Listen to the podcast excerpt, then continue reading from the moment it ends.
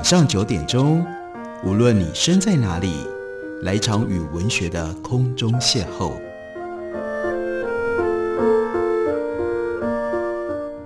杨照谈书，邀您一同遨游文学世界，认识古今中外的经典之作。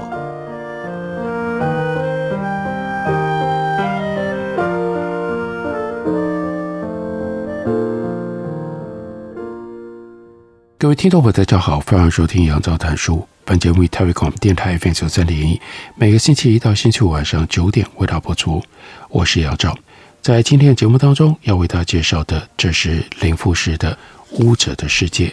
林富士教授，他在一九六零年出生，二零二一年六十一岁，英年早逝。在他去世了之后，他曾经在大陆出过简体版的这本《巫者的世界》，最近由三民书局推出了。繁体新版，在这本书里有高度价值，值得就算不是专业的历史研究兴趣者，都可以好奇阅读的，是他的长篇序文。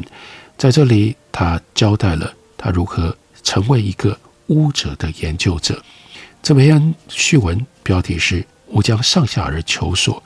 里面讲到了他在学术成长的过程当中很关键的一段经验。是在一九八九年到一九九四年去美国的普林斯顿大学师从余英时先生，而在普林斯顿大学摸索的过程当中，林富士就回忆：我曾经到艺术与考古学系、社会学系、心理学系、人类学系旁听一些课程，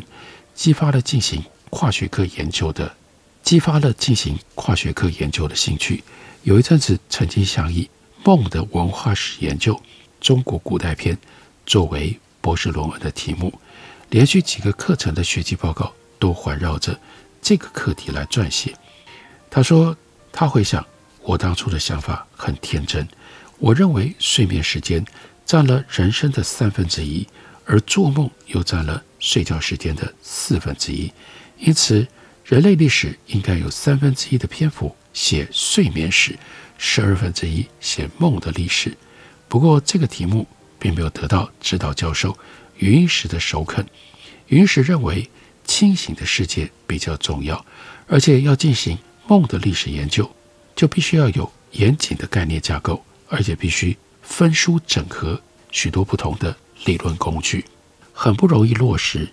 放弃了梦的题目之后，林富士就决定转向原来硕士论文所处理过的巫这个问题。只是在硕士论文处理的是汉代的巫者，这个时候把时代往下进入到了六朝，又把地理范围放在江南。不过，相较于硕士论文，他说我的博士论文所面对的是更为复杂的时空、社会和文化情境。首先，中国的宗教景观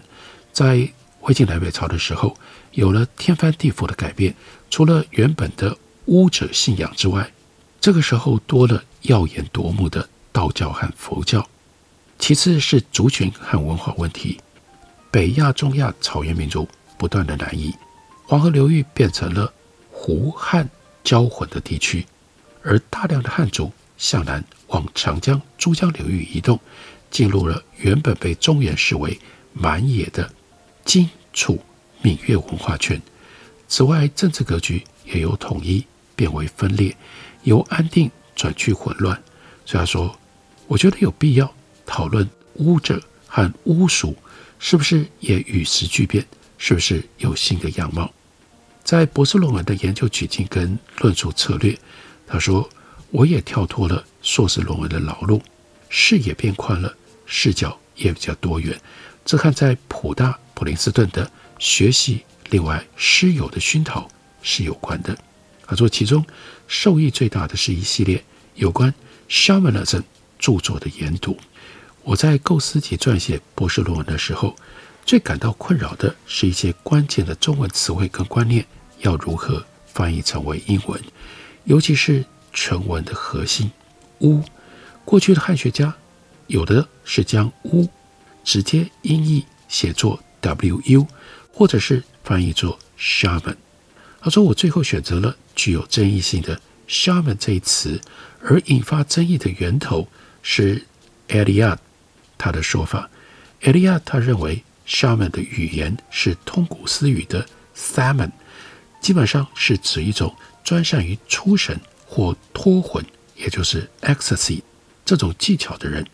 而根据国语、楚语的记载，中国的巫基本的特性却是降神。”神明降职，也就是所谓附身或者是平灵 （possession）。这两者虽然都可以说是沟通人神、人鬼的这种灵媒，但通灵的技法跟方式不一样。因此，有不少学者依循艾利亚的定义，反对把巫纳入 shamanism 的范畴。但是，艾利亚他可能误解了通古斯语当中 “saman” 的语义。例如，根据专门研究北亚、东北亚沙门的俄罗斯的学者史路国的说法，通古斯 （Saman） 它的主要特质就和中国的巫一样，也是降神附身。事实上，西方人类学反对艾利亚将脱魂视为沙门核心特质的学者还不少。日本学界则采取折中的看法，认为附身 （possession）。凭灵和出神，也就是脱魂，这两种类型都有。有些社会以附身为主，有些社会则以出神为主，但也有同时并存的。所以，日本的学者他们在使用シャマニズム这个时候，通常坚持附身和出神。事实上，日本的宗教学、民俗学、人类学、历史学者在讨论。中国、韩国、日本还有 东南亚一带的巫，绝大部分都是用“夏曼尼苏姆 ”（shamanism） 这个词。林富士个人也比较倾向日本学者的用法。他说：“除此之外，我还有更坚强的理由使用 ‘shaman’ 来翻译巫，因为事实上，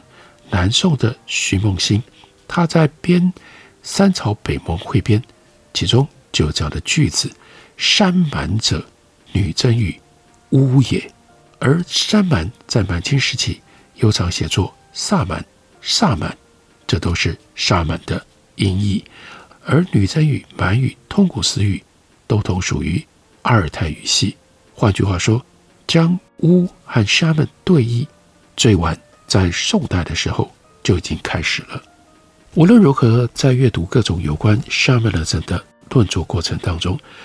林富士就说：“我不知不觉地开阔了视野。我所处理的虽然是中国六朝的巫，但是我不时会将台湾、东南亚、西伯利亚、东北亚乃至美洲、非洲和欧洲的巫师，或隐或显地作为参照、作为对应。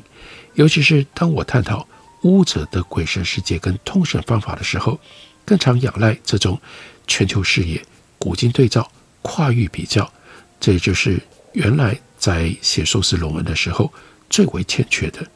另外，在准备中国宗教这个科目的学科考试，林富士阅读了不少欧美人类学家有关中国宗教的研究。而为了了解他们的理论由来以及他们的核心观念，林富士进一步看了许多不同流派的人类学经典。他说：“这让我充分体会到 ritual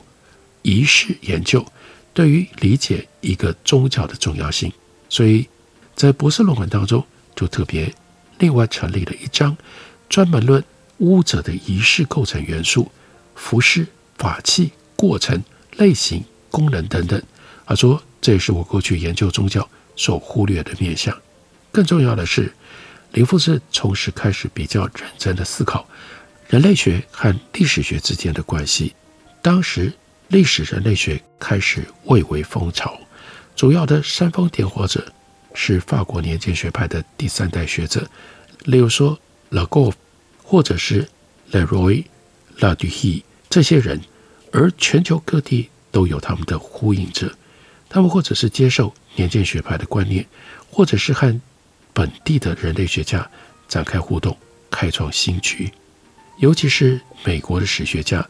不只有来自于。年鉴学派的刺激，也有来自于美国的人类学者，例如 Victor Turner，或者是 Clifford Geertz 这些人的影响，其中代表性的十佳，那就是 Natalie Davis。Natalie Davis 刚刚在今年二零二三年过世。另外，Robert Dunton，他们都任教于普林斯顿的历史系。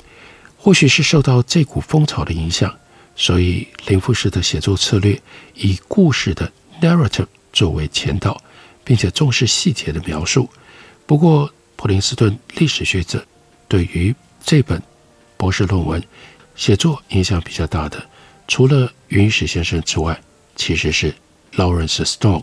借用 Lawrence Stone 他的人群学 prosopography 的概念，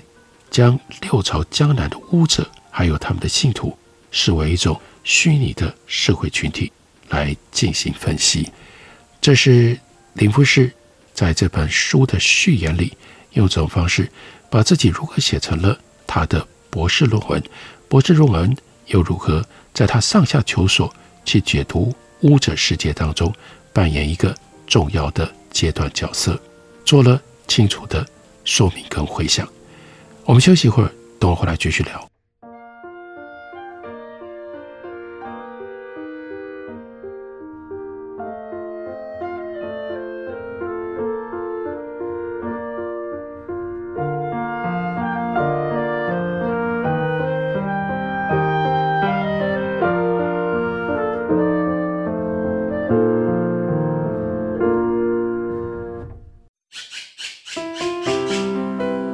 家好，我是刘克香。亲近自己的城市，找回城市的温暖。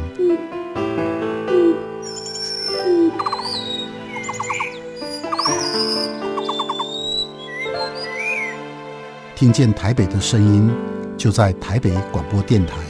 ，FM 九三点一，AM 一一三四。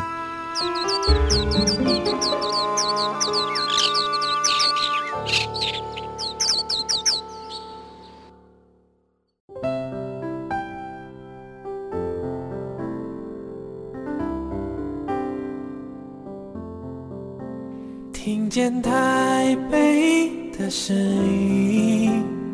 拥有颗热情的心，有爱与梦想的电台，台北广播 FM 九三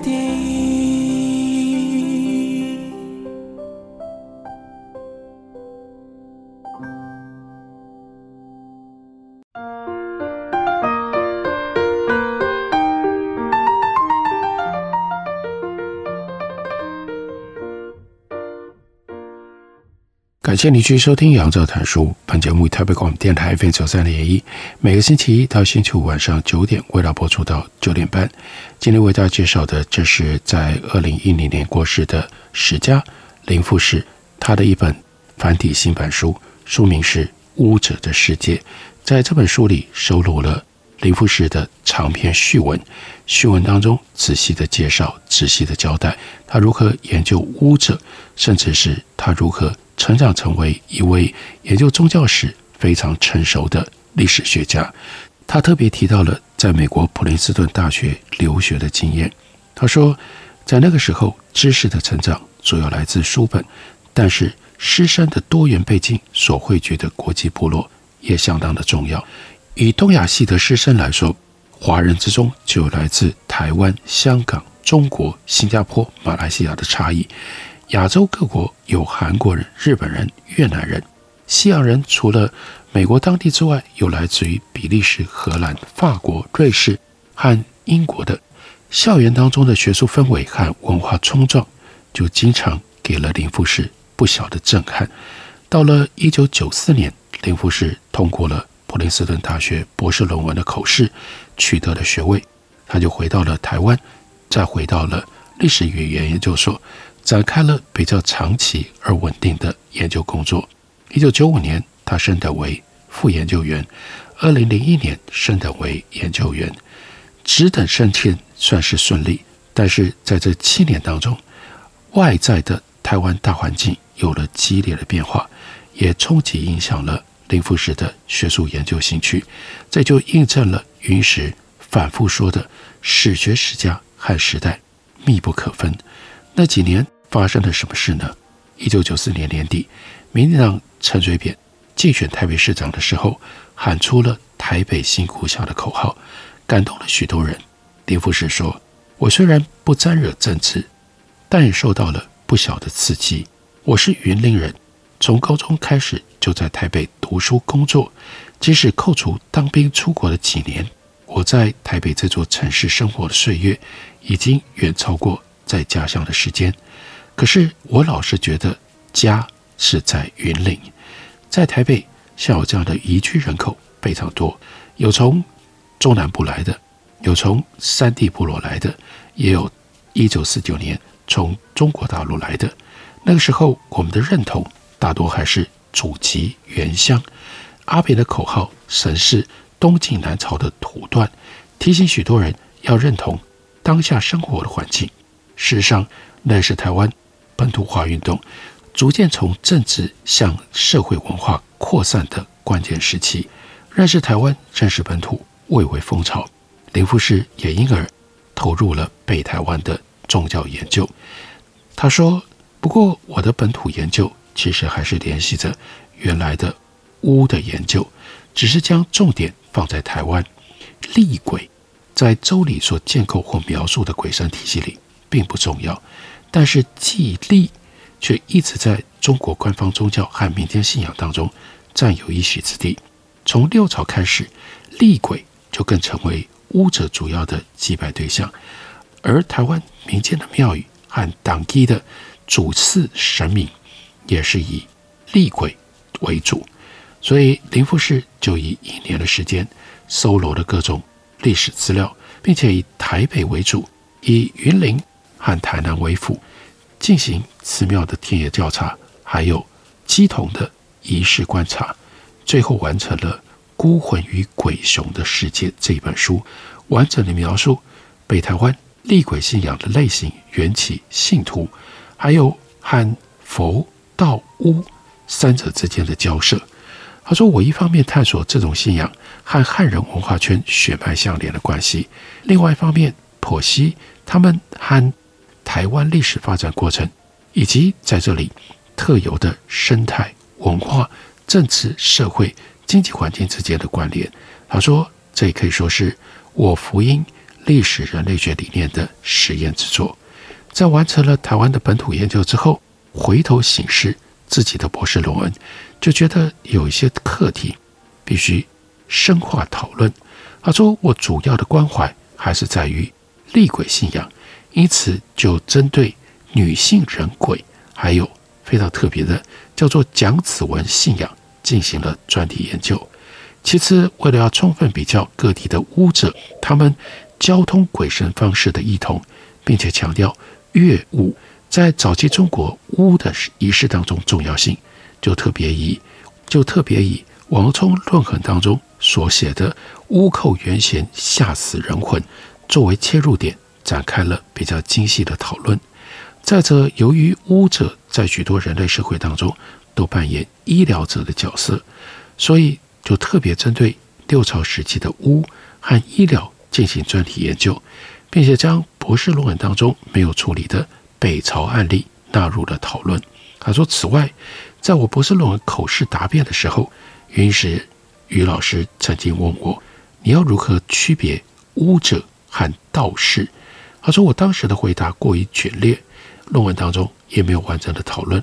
所以呢。”后来是借由参加云石先生荣退纪念研讨会，在二零零一年回到了普林斯顿大学，宣读了《试论六朝时期的道巫之别》这篇文章，算是回答老师当年的质问。在这七年当中，林富士回想，研究中心并不是巫，而是道教史和医疗文化史这两大领域，而且仍然是以中国为主要的研究范畴。不过，一九九七年一月的一趟意外之旅，打破了原来固守的范畴。他说，那个时候，我和史语所的同事宋光宇，以及明珠所的张巡，一起到马来西亚的吉隆坡，进行为期一周的华人宗教调查，考察了当地华人的新兴宗教佛教民间信仰，同时也访查了基统的活动。那是我首度接触东南亚华人社会的宗教研究，让我对于海外华人的世界产生了莫大的兴趣。更巧的是，一九九七年一月二十三日，刚好是印度教的大宝生节，所以呢，几个人就临时变更行程，加入当地信徒和观光客的行列，搭火车到黑风洞的寺庙洞去朝圣。在途中，林富士首度看到印度教徒的祈福赎罪仪式，他们有的戴上了枷锁，有的呢以长针穿透面颊、舌头，或者是以钉钩钉在背部，用绳索托以枷锁。他们有的成群结队，随鼓乐而舞动，神情恍惚，似乎已经进入 trance 这种迷离状态，类似台湾进香队伍当中的党义，只是他们很少流血。这就让林富士兴起了针对宗教体验和朝圣仪式更进一步比较研究的念头。到二零零一年这个时候，林富士年满四十一岁，升等为研究员，同时也就获得了一张聘期可以一直到六十五岁的聘书。那林富士当时的想法是：我从此可以海阔天空，自由自在进行。任何课题的研究，所以就先整理自己的知识领域和研究版图，以身体史研究统整了过去的阅读世界和研究成果，找出过去比较硬、比较实的板块，进行了一些修饰和补强工作，把若干篇论文集结成为中国中古时期的集结成为中国中古时期的宗教与医疗这本书之后，林富士。决定要走一条过去不敢走的路，也就是贯穿古今的通史式专题研究，择定了四个主题：第一是妖怪文化，第二是祝由医学，第三是槟榔文化，第四也就是巫者的研究。这四个课题的研究展开，用力最多、耕耘最久、关怀最深的，毕竟还是巫者的研究。不过，在扩大的范围当中，林富士着眼于台湾的当机，采取了历史人类学和人群学的研究取径。除了使用传统文献和各种文字资料之外，展开了一项名为“台湾当机基本资料”的调查工作，完成了将近六百个当机的初步访谈工作，并且长时间在庙会场合进行。田野考察，针对进香活动还有当地的仪式进行影像拍摄，大约记录了四百位当地的仪式展演，鲜活地描绘了台湾当地的面貌。所以在《巫者的世界》这本书当中，我们也可以看到，他对于清代台湾的巫和巫俗，另外有当代台湾本土宗教文化史的诠释，都做了他的一番。非常精彩的铺陈，这本书包含的范围非常广。借由这篇序文，我们知道这是林富士他几十年学术生涯当中最中心的关怀所在。要这么多年辛勤的研究，再加上越来越扩展的丰富多元的视野，才让林富士能够完成留给我们这本今天为大家介绍、为大家推荐的书。巫者的世界，这是三民书局刚刚出版的新书。感谢您的收听，明天同一时间我们再会。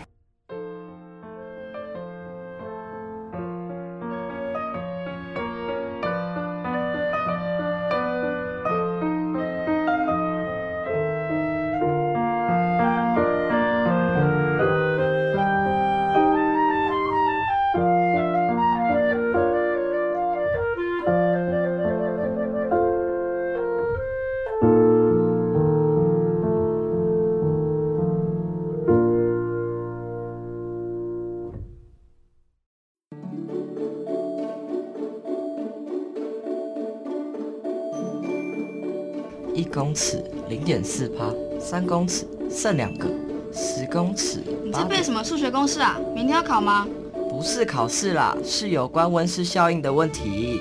你知道吗？当海平面上升一公尺，台湾零点四帕的面积会被淹没；海平面上升三公尺时，全台六都会就只剩下桃园和台中两都。那如果上升十公尺呢？到时候啊，全台八点八帕的面积都会消失了。尤其大台北盆地、南洋平原、台中彰化以南的海岸平原，很可能都会被淹没了。啊，这么吓人！那那该怎么办呢？我们可以多做一点，例如爱用当地食材，减少食品碳排放量，多搭乘公共运输工具，减少开车或骑机车的次数，而冷气温度也可以控制在二十六度到二十八度之间哦。嗯，还可以随手关灯拔插头，自备环保餐具，少用一次性就丢弃的商品哦。台北电台与您一起珍惜资源，爱地球。